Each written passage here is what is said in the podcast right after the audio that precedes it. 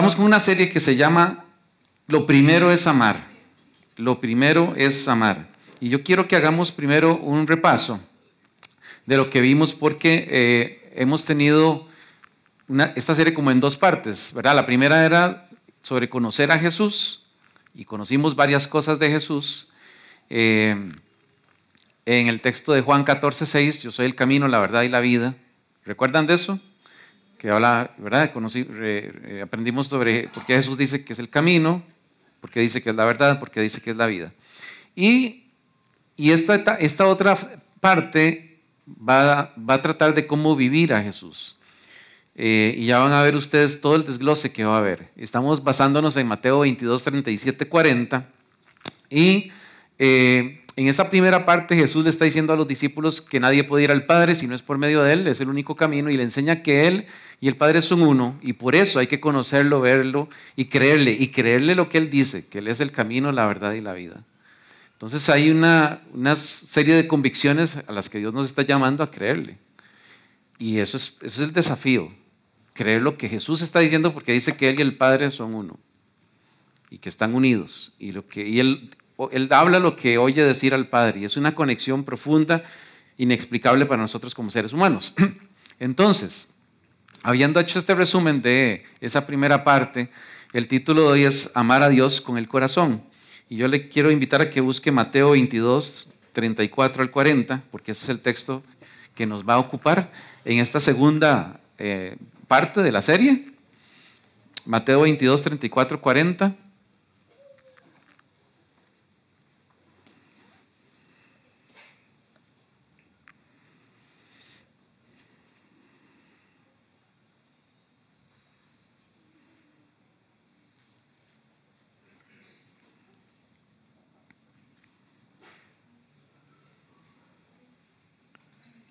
Mateo 22.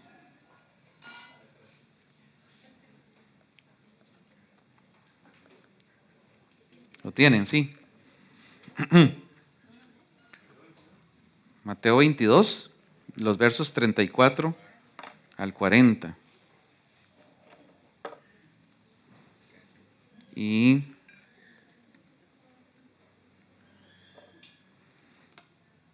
voy a leerlo primero y luego nos ponemos un poco en el contexto de lo que vamos a leer. Dice así, en cuanto los fariseos oyeron que había silenciado a los saduceos con esa respuesta, está refiriéndose a Jesús, se juntaron para interrogarlo nuevamente. Uno de ellos, experto en la ley religiosa, intentó, o, en otras versiones va a decir un fariseo, eran expertos en la ley religiosa, intentó tenderle una trampa con la siguiente pregunta, maestro, ¿cuál es el mandamiento más importante en la ley de Moisés? Jesús contestó, vamos a ver, Jesús contestó, Ama al Señor tu Dios con todo tu corazón, con toda tu alma y con toda tu mente. Este es el primer mandamiento y el más importante. Hay un segundo mandamiento que es igual de importante. Ama a tu prójimo como a ti mismo. Toda la ley y las exigencias de los profetas se basan en estos dos mandamientos. Vamos a dejarlo hasta ahí. Y quiero ponerlos un poco en el contexto porque ya habíamos hablado de este, este texto en, algunas enseñanzas al inicio de la, serie. Pero algunos detalles importantes es, primero sobre el escritor. Mateo, ¿saben quién era Mateo? El que está, el que, al que se le adjudica la escritura de este evangelio. Mateo es uno de los que Jesús llamó a ser uno de sus discípulos y era cobrador de impuestos. Y los cobradores de impuestos eran personas muy mal vistas porque cobraban impuestos para el imperio romano. Tal vez usted lo ha visto en alguna de las películas, ¿verdad? De Jesús, donde viene, está el hombre ahí con la platita, ¿verdad? Venga todo el mundo, páseme la plata. Y, está, está eh, sacándole la plata a, los mismos judíos para el imperio romano. Bueno, Mateo es uno de esos, un recaudador de impuestos. Y él escribe, este evangelio se, dice que escribe con el propósito de que especialmente los hermanos judíos crean en Jesús como el Mesías y para aclarar cuál es la identidad de Jesús. Por eso es que él escribe textos como ese que acabamos de ver. Eh, y aclara su identidad y nos habla mucho, y eso ya lo vimos, de que es el Hijo encarnado de Dios Padre, presenta a un Jesús que es maestro, que enseña la verdad del mensaje que viene de parte del Padre. Y Mateo está relatando que a Jesús aquí lo tienen acribillado con preguntas. En textos anteriores, ¿qué viene pasando? Viene pasando varios, momentos como de confrontación entre estos, estas personas, este, eh, líderes religiosos y Jesús. Entonces, una de las primeras es unos fariseos tendiéndole una trampa con la pregunta de los impuestos al César. ¿Recuerdan lo que contestó Jesús con respecto a los impuestos al César? Dijo, den al César lo que es del César y a Dios lo que es de Dios. Frase. Muy conocida. Eso está en el verso 15 de ese mismo capítulo 22. Luego vienen los saduceos, que tienen un nombre así un poco extraño, ¿verdad? Saduceos. Y hablan sobre un caso, eh, le exponen un caso sobre un matrimonio de qué va, cómo va a ser un matrimonio cuando haya la resurrección. Lo curioso es que los saduceos no creían en la resurrección. No creían que eso ni hubiera existido ni que fuera a existir nunca. Y le preguntan, ¿cómo se va a hacer la gente que anda casada cuando venga la resurrección? ¿Cómo se van a, a entender de nuevo? Y eso está en el verso 23, puede ahí leerse la historia. Y luego viene esta parte de la historia donde los fariseos, fariseos picadísimos por esta forma en que Jesús los deja casi que callados a los demás líderes religiosos, mandan a un experto, a un experto de, entre ellos, ¿verdad? como al, más pro de todos, lo mandan a hacer la pregunta a Jesús y es una pregunta trampa. Entonces por eso puse esto, que a Pablo le va a dar como un poco de susto. ¿A usted le han hecho una pregunta trampa alguna vez? Sí. Ah, dicen que a veces las mujeres le hacen preguntas trampas a los hombres.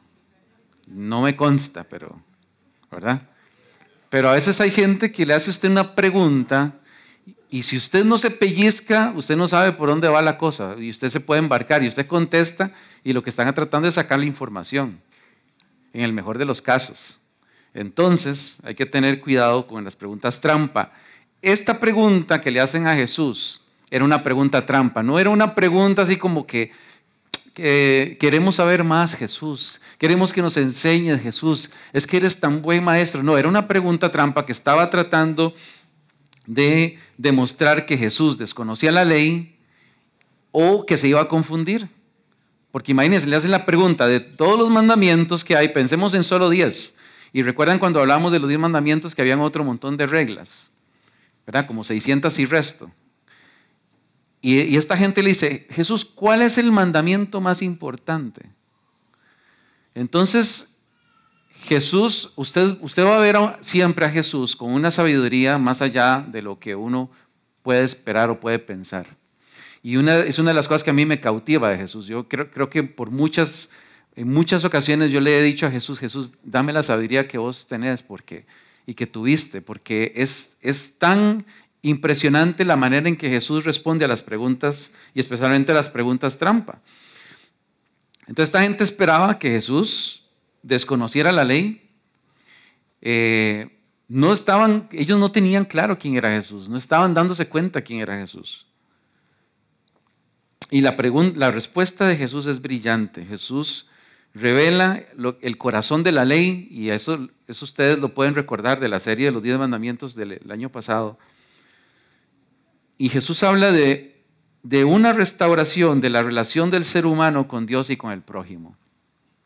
Y dice, los mandamientos, como que se hubiera dicho, los mandamientos, Dios los había puesto para que pudiera de nuevo haber una conexión que se había perdido entre, entre los, los seres humanos y Dios, y entre los seres humanos y ellos.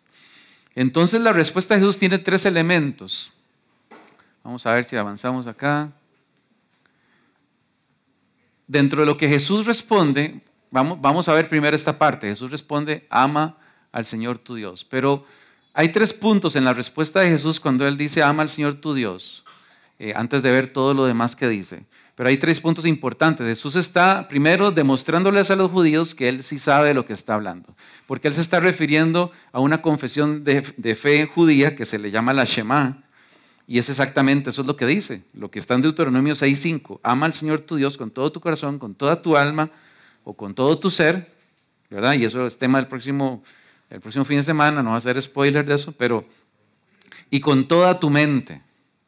En otras versiones agregan con todas tus fuerzas. Y dice Jesús, este es el más importante. ¿Por qué dice Jesús en el texto que ese es el más importante? Porque de ahí parten las cosas. Nadie es capaz de amar ni a su perro, realmente, ¿verdad? Si no es porque hay algo de Dios en el ser humano. Incluso las personas que no creen en Dios, hay una esencia que Dios ha puesto en el ser humano, que es parte del ser humano. Cuando Dios dice que creó al ser humano a imagen y semejanza, hay una esencia de Dios ahí en el ser humano. Y Jesús entonces menciona esta, esta confesión de fe judía, les está demostrando, yo sé lo que estoy hablando, y les estoy dando el, Jesús dijo, el más importante mandamiento tiene que ver con lo que ustedes pasan hablando todo el tiempo. Ustedes pasan hablando todo el tiempo de amar a Dios. Bueno, resulta que eso es lo más importante. Y luego habla de un amor que tiene dos objetivos, y eso es lo que vamos a desarrollar en esta serie. Un amor hacia Dios, ya lo leímos en el texto, y un amor hacia el prójimo. Y, y tercero, Jesús está estableciendo con la respuesta que está dando, y estoy haciendo también una introducción a todo el texto y a todo lo que vamos a ver en estos fines de semana, pero Jesús está eh, dando una definición importante. El amor no está sometido a la ley, sino que la ley le debe rendir cuentas al amor. Es decir, que la ley se debe al amor. Pues en otras palabras, el amor está por encima de la ley. ¿Por qué? Porque el objetivo de la ley era restaurar ese amor entre los seres humanos y Dios y entre los seres humanos como tales. Y por eso está la palabra amor ahí en la respuesta de Jesús. Esta habilidad y esta es una contundencia de Jesús para resumir. Imagínense cómo hace para resumir todo aquello, la sabiduría que tenía Jesús. No solamente el estudio natural que él pudo haber tenido, sino es la sabiduría para poder comprimir en esas dos frases y en esos dos mandamientos toda la ley y todos los profetas. Eh, y recuerdan que cuando vimos lo de los diez mandamientos, una de las cosas que aprendimos es que se demuestra por la ley que somos incapaces de acercarnos a Dios por nuestros esfuerzos, porque, vaya, porque yo cumpla, aún Él podría poner solamente eh, tres mandamientos y aún así no podría cumplirlos, no podría yo acercarme por mis propias fuerzas a Dios. Entonces Jesús es una persona perfecto, hombre, perfecto Dios, que tiene toda la autoridad y la capacidad de resumir la ley en esas dos cosas.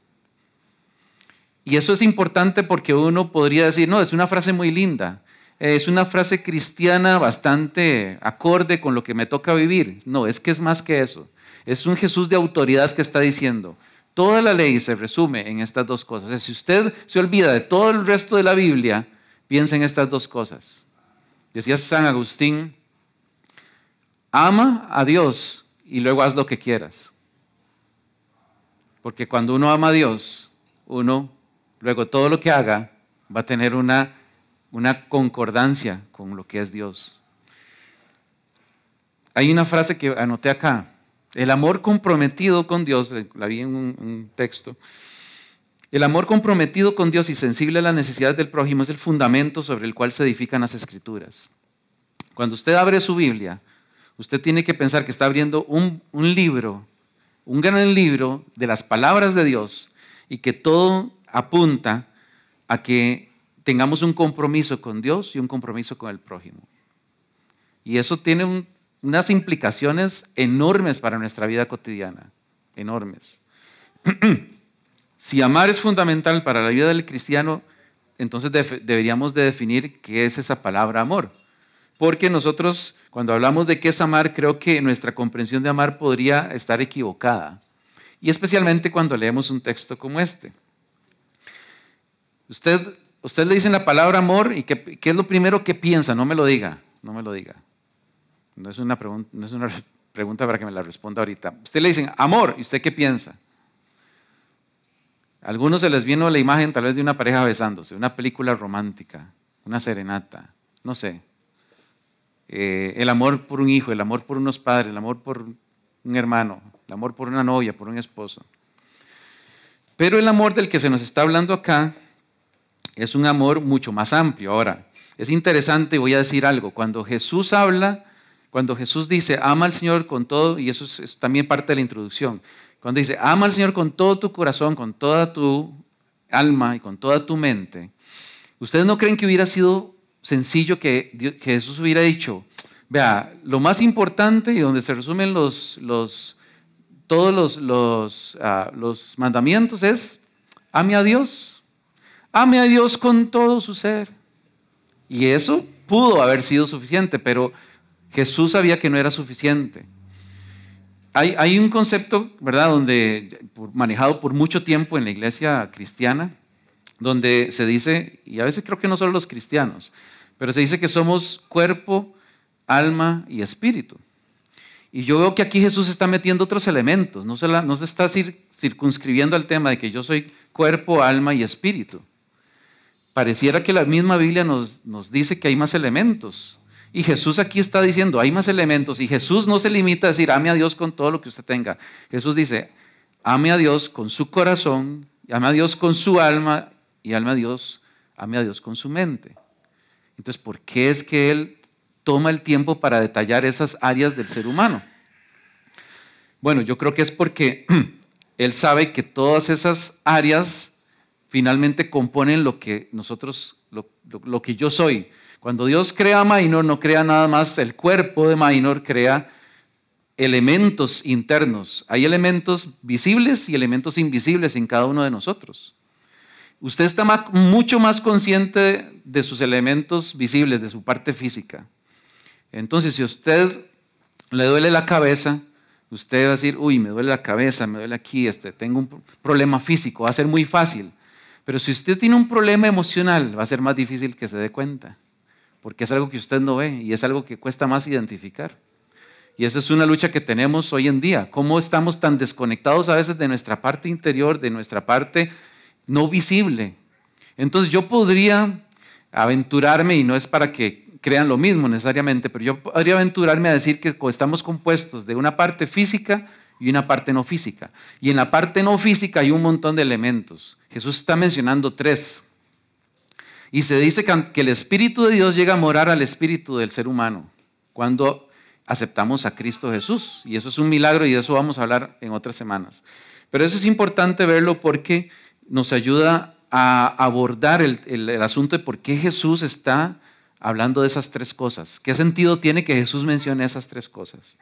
Entonces, nuestra comprensión de amar es importante que no la metamos en una caja donde es un sentimiento o una emoción, una decisión o un pensamiento o una forma de tratar a la gente. Eso no es amar.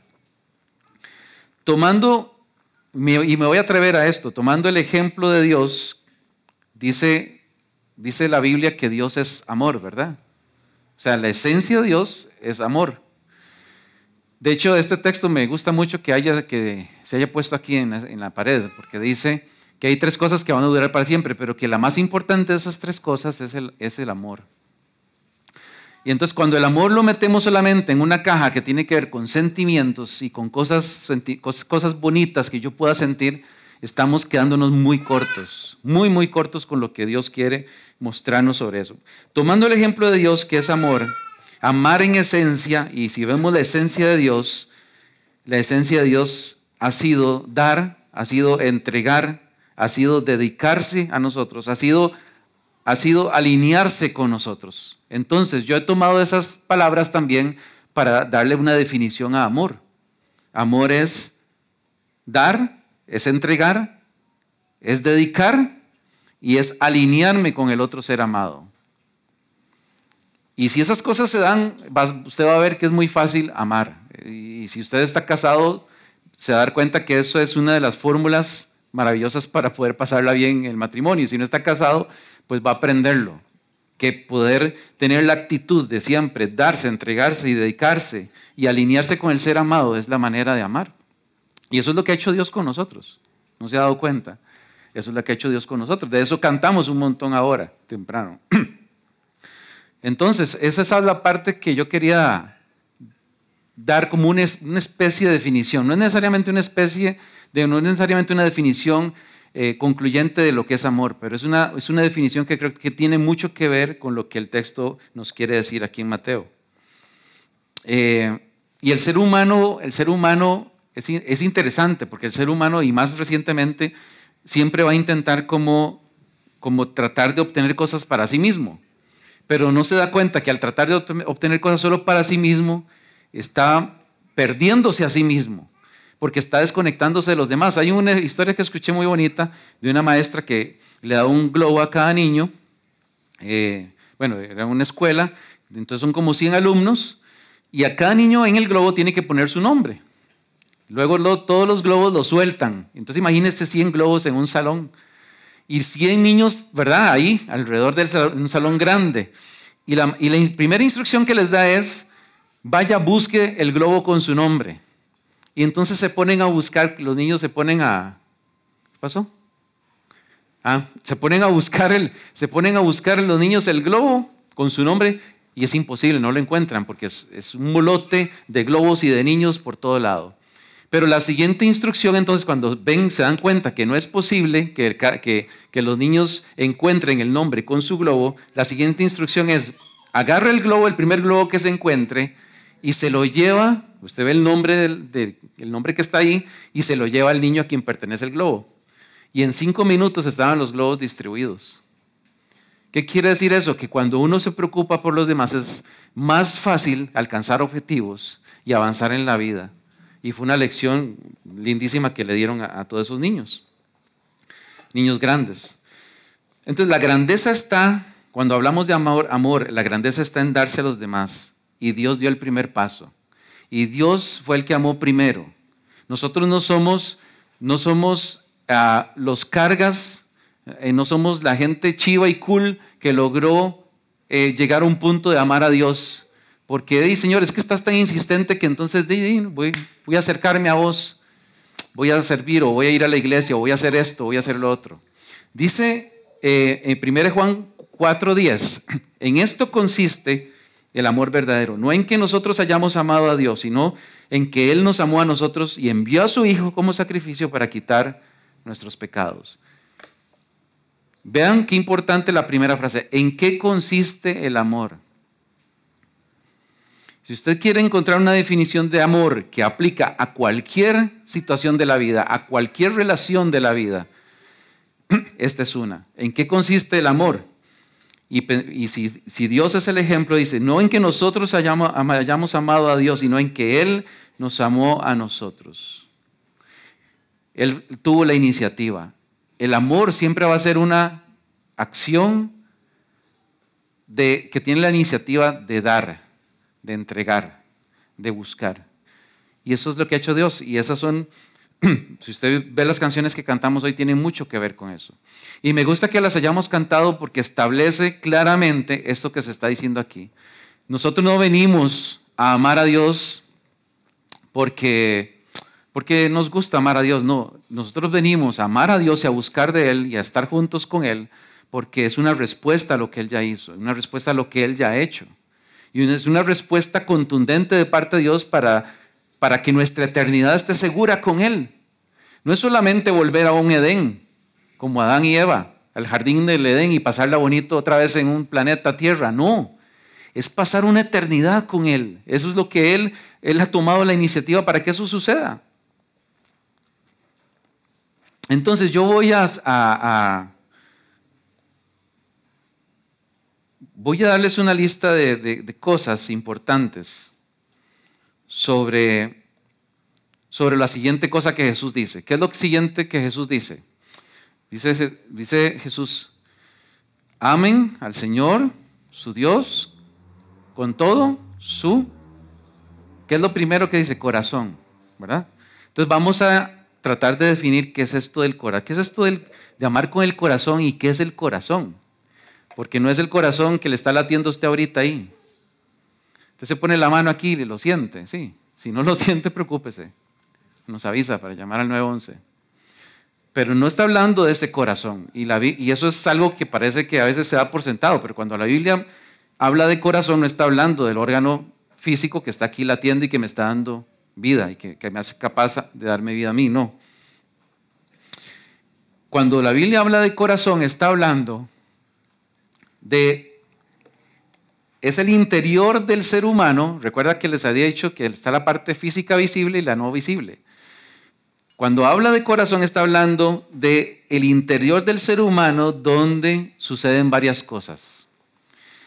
Entonces, cuando Jesús dice, amen, amen a Dios con el corazón no es solamente que yo sienta bonito de amar a Dios. No es solamente que yo me sienta como romántico cuando canto una canción de adoración. No es solamente que yo sienta que, que, estoy agradecido porque Dios me bendice. Es mucho, mucho más profundo que eso. Y vean, vamos con la... No me voy a meter en definiciones de corazón, de libros o de autores, no. Voy a meterme solamente en Biblia. Eh, y, no tengo mucho tiempo y mejor que es así nada más para que podamos ver cómo la Biblia, ni siquiera voy a leer los textos bíblicos, yo los, usted puede tomarle fotos a eso, le puedo mandar luego la presentación con todos los textos bíblicos porque no los voy a poner, no los vamos a leer porque son muchos. Pero para que veamos todo lo que dice la Biblia sobre el corazón. Entonces, es el interior del ser humano donde, y por favor no lean, no, se adelanten a leer, pero a veces es inevitable, pero vayamos paso por paso. Es el interior del ser humano donde reside nuestra conciencia, sea buena o sea mala. ¿Cómo está su conciencia? ¿Está limpiecilla? Más o menos. No los veo muy convencidos. Qué torta. Donde está la conciencia eh, más bien, perdón, el, donde el, corazón, en el corazón es donde está la conciencia, sea para bien o sea para mal. Y ahí están los textos bíblicos. El corazón es donde surge la vida. Eh, dice Proverbios, una versión más conocida, que del corazón mana la vida, ¿recuerdan? Luego, eh, es el interior del ser humano donde están los deseos. ¿Usted cuántas cosas desea? ¿Cuántas de esas son malas? Usted es así, está muy pro, muy santificado y todo. Donde están los deseos, surge del corazón. Los deseos surgen del corazón. Deseos buenos, deseos malos. Es también donde está la voluntad. Cuando usted le dan ganas de hacer algo, su corazón está moviéndose y está interactuando con las otras partes de su ser interior para que algo suceda está también, es donde reside la confianza. Cuando usted logra tener confianza, ya sea en una persona o en Dios, ahí es su corazón es el que está actuando. También es donde se guardan, se registran y se graban los mandamientos de Dios. Dice, graba mis mandamientos en tu corazón, dice Proverbios. Graba mis mandamientos en tu corazón. Entonces, vean qué lugar, qué lugar eh, se está ensanchando el corazón, ¿verdad? Como que se está llenando demasiadas cosas. Imagínense que, es, que, es un, que es como un globo que estamos metiéndole cosas y se está cada vez inflando más. ¿Qué más? En el corazón es el interior del ser humano donde se desarrolla la sabiduría. La sabiduría se desarrolla en el corazón, complementado con la mente, por cierto. Pero ese es tema dentro de dos domingos, dos sábados, perdón. Es también donde hay aliento, ánimo y valor. Cuando usted siente, se siente animado para hacer algo o se siente desanimado para hacer algo, eso está ocurriendo en su corazón. Seguimos la lista. Es el interior del ser humano donde se medita. Cuando usted medita lo hace con su mente, pero lo hace también con su corazón, dice el Salmo 19, 14. Es donde están nuestras dudas. Usted tiene dudas de cosas donde usted se hace preguntas interrogantes a las que no le haya respuesta, como que, ¿verdad? Se queda con ciertas interrogantes o ciertas inseguridades de la vida. Eso sucede en el corazón. ¿Qué más? Es el interior del ser humano donde se cree y donde hay fe. Dice Marcos 11:23, cree con el corazón. El corazón es el que cree, es el que desarrolla la fe. Es donde Dios parece que nutre nuestra fe. El corazón también es donde hay gozo y es donde están los pensamientos buenos y malos. ¿Cuántos pensamientos tenemos nosotros al día? Un montón, ¿no? Algunos son más neutros y algunos son muy, malos, podrían ser muy malos. Pero ahí donde están los pensamientos, también eso también se da en el corazón y también en la mente. Pero dice la palabra de Dios que también del corazón surgen pensamientos. Y están los sentimientos, que eso es, esa es la parte típica con la cual relacionamos el corazón. Relacionamos el corazón con sentimientos de amor entre hombre y mujer, como dice Cantares, de amor de Dios hacia nosotros, Romanos 5, 5, sentimientos de angustia, Proverbios 12, 25, sentimientos de alegría o tristeza y sentimientos de enojo y muchos más. Esos fueron los que quise poner en la lista. Entonces, es interesante cómo cuando hablamos de corazón estamos hablando de algo muy grande, no estamos hablando solamente de un, lugar como donde, donde tengo ciertos sentimientos y ya.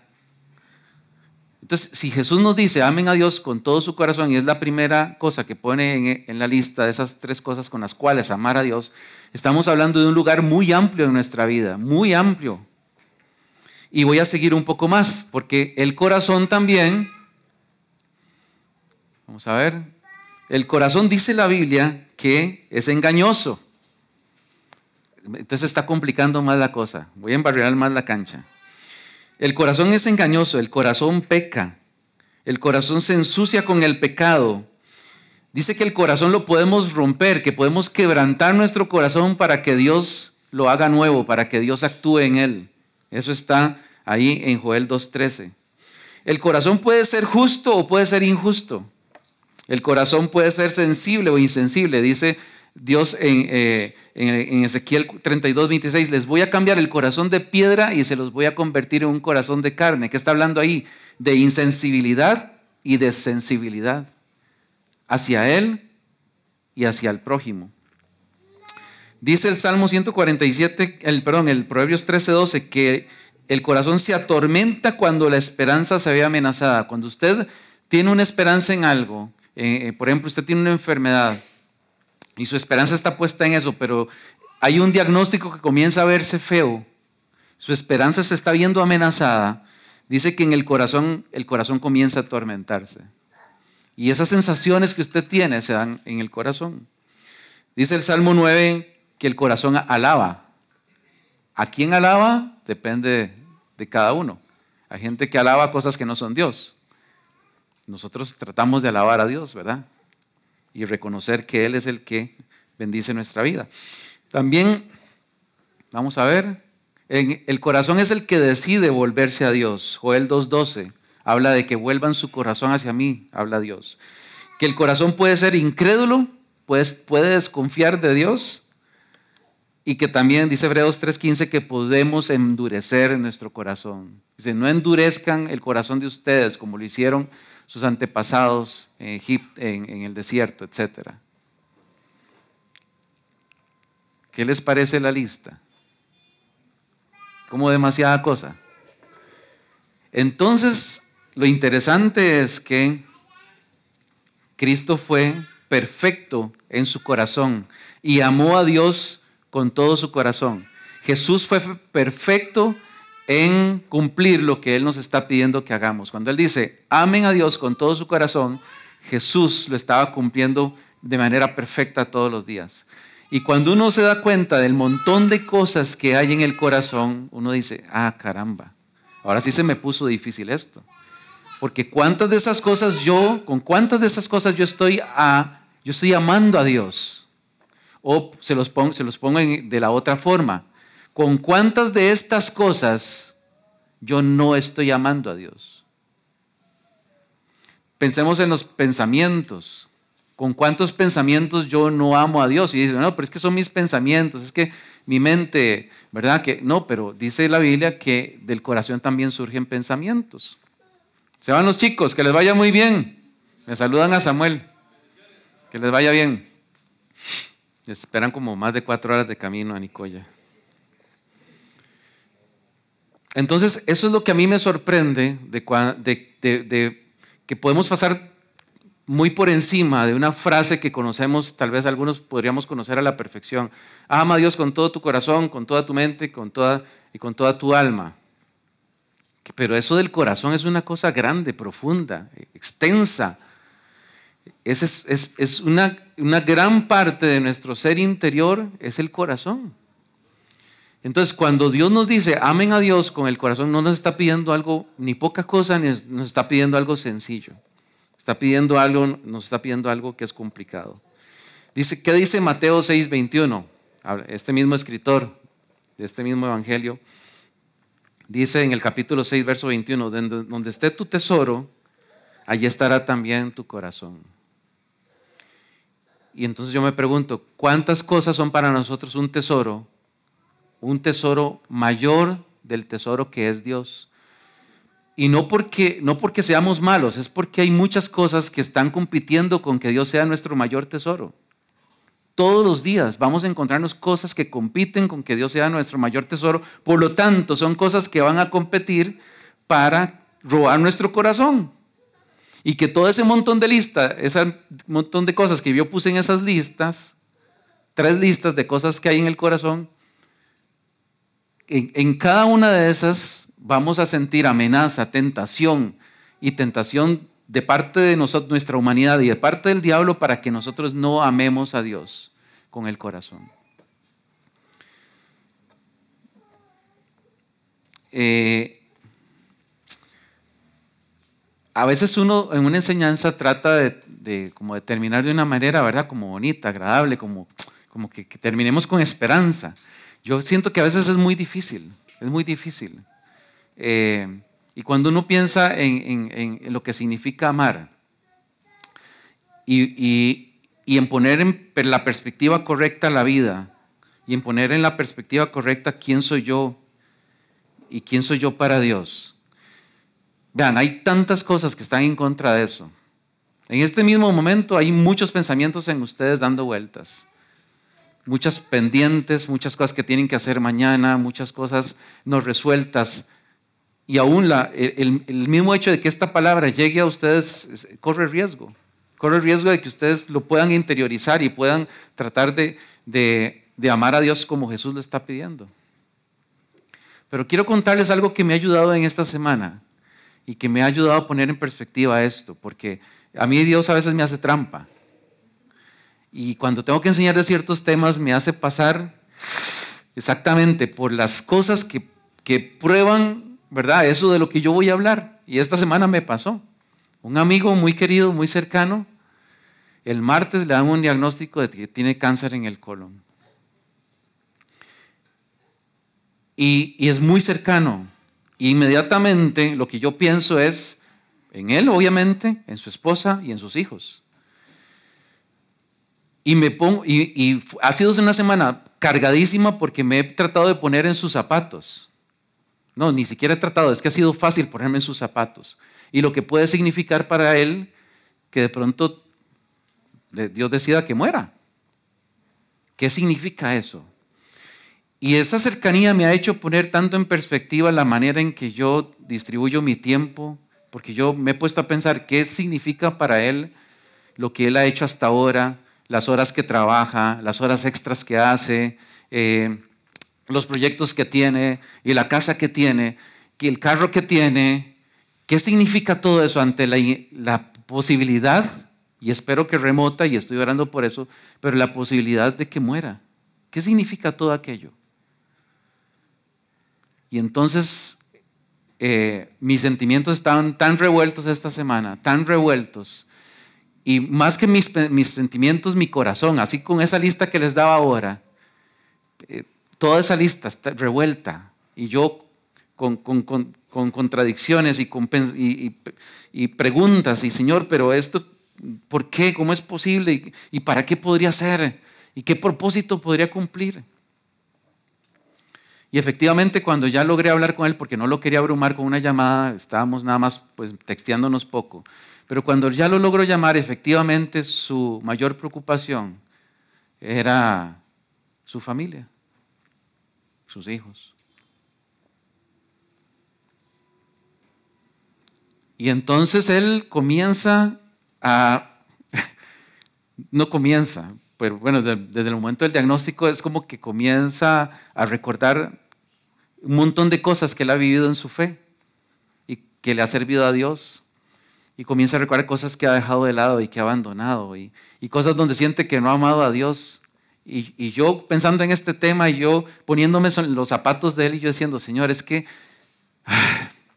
qué fácil es que puedan muchas cosas nos distraigan de amarte con el corazón. Vean la lista, vean la lista. Son muchas cosas, muchas cosas que la Biblia habla de que se mueven en nuestro corazón y a veces estamos, a veces estamos conscientes de ellas y a veces no pero son cosas que quieren amenazar el mandamiento primero y más importante que dice Jesús, que es amen, amen a Dios con todo, primero, con todo su corazón. Y pues luego con las cosas que vamos a ver los próximos fines de semana. Entonces, tomando, la, tomando la definición que di al principio, amar a Dios con todo el corazón es dar, entregar, dedicar, alinear mi corazón con el de Dios. Alinear mi corazón es no solamente los sentimientos, no solamente una cosa ahí como que me, que me genera ciertas sensaciones a veces, no, es esa lista de cosas, alinearla con Dios. Y eso es un desafío enorme, enorme. Es, amar a Dios con todas las características de nuestra humanidad. ¿Cómo, ¿Cómo Jesús nos pide eso? Si a veces me da vergüenza mi humanidad. Y Dios, Jesús me pide que le ame con esa humanidad que tengo. Nuestro corazón puede estar o, puede no estar alineado con la voluntad y propósito de Dios, pero la diferencia la hace nuestra decisión que hemos tomado de convertirnos a Cristo y de seguirle. Y eso es lo que hace toda la diferencia. Porque en el momento que usted y yo tomamos una decisión de convertirnos a Cristo y decir, yo, mi, mi, manera humana de ver la vida, no la quiero seguir, quiero seguir la manera de Dios de ver la vida, en ese momento se activa este mandamiento para usted y para mí y se activa todos los recursos de Dios para que podamos amarle con todo nuestro corazón. Y en medio de una humanidad que falla y en medio de una humanidad débil, Dios se hace grande y nos ayuda a amarle con el corazón. Entonces, yo espero que usted, de alguna manera, el Espíritu de Dios se encargue de animarle y que usted pueda encontrar los recursos de Dios, porque no depende de nosotros poder amar a Dios con nuestro corazón. Son muchas cosas. Y todas esas están, se revuelcan todos los días, a veces unas más, otras menos. A veces con cosas muy triviales, a veces cosas tan serias como una enfermedad como la de mi amigo. Pero están ahí dando vueltas, amenazando. ¿Qué lugar tiene Dios en mi vida? ¿Realmente puedo amar a Dios con mi corazón? Yo creo que el Espíritu Santo, como lo decía Pablo temprano, es el que lo hace posible. Y yo quiero que cerremos orando en esa dirección. Que el Espíritu haga posible que amemos a Dios con todo nuestro corazón. Señor, hay cosas en la Biblia que a veces nos parecen imposibles. Hay cosas que a veces vemos en la Biblia que creemos que son imposibles de cumplir, que nos hacen sentirnos incompetentes. Y yo te pido que hoy tú vengas quitando todo sentimiento de incompetencia, de poder amarte a ti con nuestro corazón. Es lo, lo que te pido, específicamente eso. Muchas otras cosas podríamos estarte pidiendo en este momento. Yo te pido eso para cada uno de los que estamos en este lugar y para cada uno de los que escucha esta enseñanza, que podamos enfocarnos en ti como la fuente inagotable de agua viva, de alimento espiritual y de recursos para que podamos amarte con todo nuestro corazón. Porque sabemos que ahí hay vida, y sabemos que hay vida en abundancia, que hay vida plena, y que fuera de eso no la hay. Solamente contigo hay vida plena, Señor. Ayúdanos Ayúdanos cada día a poder amarte con nuestro corazón. En el nombre de Jesús.